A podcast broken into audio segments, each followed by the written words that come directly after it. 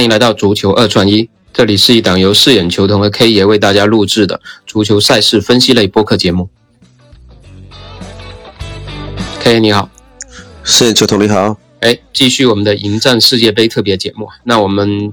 前天是分享了一场戏作为娱乐，结果命中了一个一比零的比分啊！希望这个好的运气能延续到世界杯的半决赛啊！那今天晚上世界杯的半决赛将打响第一场了。就是阿根廷打克罗地亚，那这一场我们之前是大概聊过，我们整体的看法还是比较看好阿根廷能进入决赛的，跟法国在决赛相遇。那目前它还是机构维持在一个让步零点五，然后中水的一个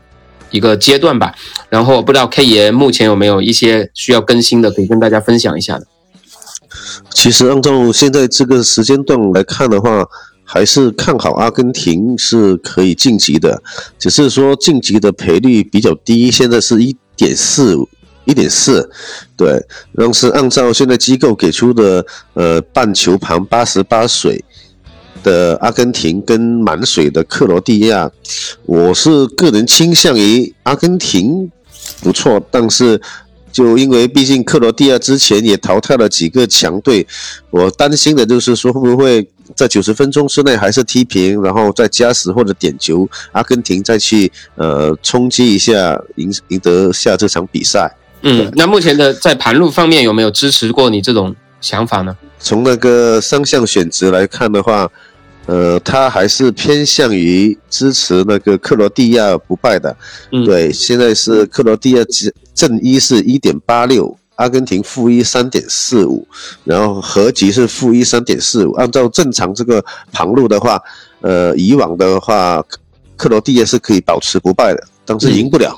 嗯，那其实就是一个平局嘛，零点五的平局，对，让步零点五，就我们可能九十分钟还是会选择下盘克罗地亚。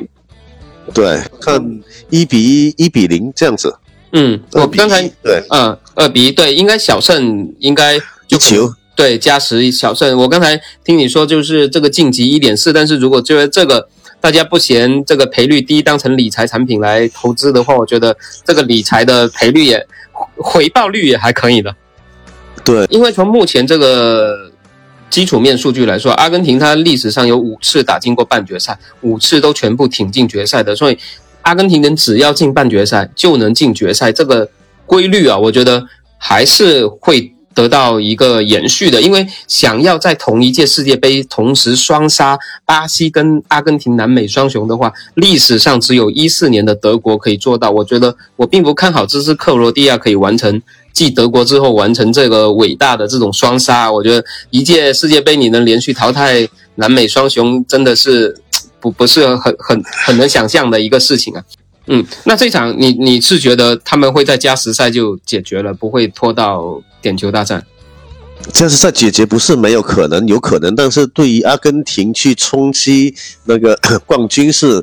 热度太高了。嗯嗯，对，如果是说他九十分钟之后。之内踢平，然后加时或者是点球去赢的话，它的热度会相对低一点。因为明天另外一场球是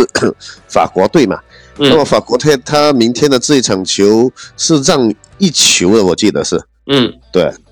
所以明天的话，如果说那个法国可以大胜，那么它的热度会比较高一点点。嗯，如果是从我们就是支持阿根廷夺冠的这个这个。思路来走的话，那阿根廷是必须今天晚上比较艰难的过去，然后法国一个大胜，这样把阿根廷的热度降下来，拉高一下法国的市场形象，然后继续去到决赛再去做收割。就像他一路走了跌跌宕宕，然后二比零赢赢那个荷兰，然后又踢二比二加时点球，就就看得比较辛苦，这样子会好一点。对对对，因为他从本届来说，我们都说从之前的节目有没有分享了，说阿根廷这一届是不走寻常路，他选择了第一场比赛就爆大冷来配合机构，他不像其他的球队，前两场都收割完六分，然后第三场再去送分，再去做这种机构的配合。那阿根廷这样的套路走过来，我觉得还是为了他到了现在后面能够更好的去配合机构去发力去收割，去最后拿到冠军。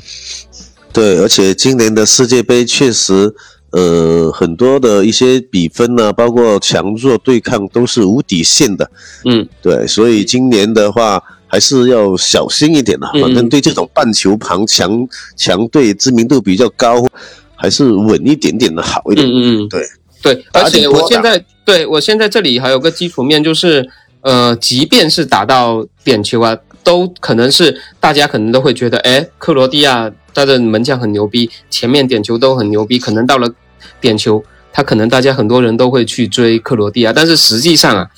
阿根廷的门将同样是号称点球王的，他上一轮实际上也扑出了荷兰两个点球嘛，马丁内斯，而且在心理上面，阿根廷是不怕点球的。克罗地亚在世界杯赢过四场点球大战，然后呢，世界杯赢过点球大战最多的反而是阿根廷。阿根廷目前是赢过五场点球大战，所以阿根廷在这种打点球战的这种心理啊，他是不惧怕克罗地亚的。所以反而在这个角度上啊，万一拖到了点球大战，反而可能还会再收割一波去追克罗地亚的人。对，所以今天还是看好他能够晋级，就是说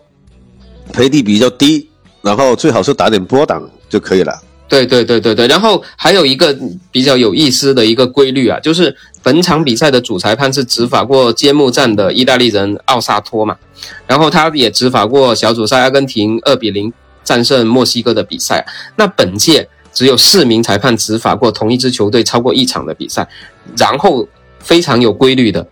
包括巴西人桑帕约，他执法了两场荷兰的比赛啊。分别是荷兰二比零赢塞内加尔，三比一赢美国，两场都是赢了。那法国人蒂尔潘执法过韩国的两场比赛，韩国两场都没赢，零比零平乌拉圭，一比四输给了巴西。阿根廷人拉帕利尼执法过两场摩洛哥的比赛，两场都是平了，零比零克罗地亚，零比零西班牙。那你看，发现每个裁判他执法的两场比赛都是很有特点的，要么就是平，要么都是不胜，要么都是赢。那如果按照这个规律，那奥萨托他执法了阿根廷第一场比赛是二比零墨西哥，我觉得今天晚上克罗地亚他还是有机会能够继续延续拿下的。如果按照这个规律继续走下去的话，我觉得小胜也是可能的，但是大胜我是真的不是很特别看好。如果他发生大胜，那决赛阿根廷就很悬了。对他又现在又做好，呃，比较艰难的，对，然后呢，就慢慢的去漏，对对对，要把市场形象一定要在决赛之前压低。对，如果他今天晚上可以比较艰难的胜出，明天法国让一球的话，他可能就会把他炒了。大大胜一点，炒高他的那个最后决赛的那种那种冠军的那种期待吧。对对对，因为法国大胜，我们之前上一期节目我们也聊了，法国实际上去打摩洛哥应该也不怕的，而且摩洛哥真的是伤兵满营，所有的人拼到现在也是耗尽了，就是体能的极限了，所以法国去打他大胜，应该也是一个就是大家可能都心里能接受的一个结果嘛。但这一场我们明天会具体再去做一个分析吧。相反之就是阿根廷今天如果要夺冠，他只能小胜；如果大胜去决赛的时候，我们再聊一下阿根廷要怎么办。对对对，这个得看他的情那个发展吧。对对对，OK，那今天我们的节目就先聊到这里。那因为现在我们录制节目的时间只是北京时间下午三点嘛，然后距离今天晚上，因为今天晚上是凌晨三点的比赛，还有十个小时差不多的时间，然后整个的指数也是一个初步的。然后今天晚上如果有一些呃更新的变化吧，大概我们可能会在我们的听友群里面，到晚上十二点啊、十一点多的左右，有 K 爷会在群里去同步一些指数上的变化、最新的看法，包括盘路，包括大小球的，到时候我们可能会有一个更精准、更明确的一个一个看法吧。也希望大家关注我们的听友群，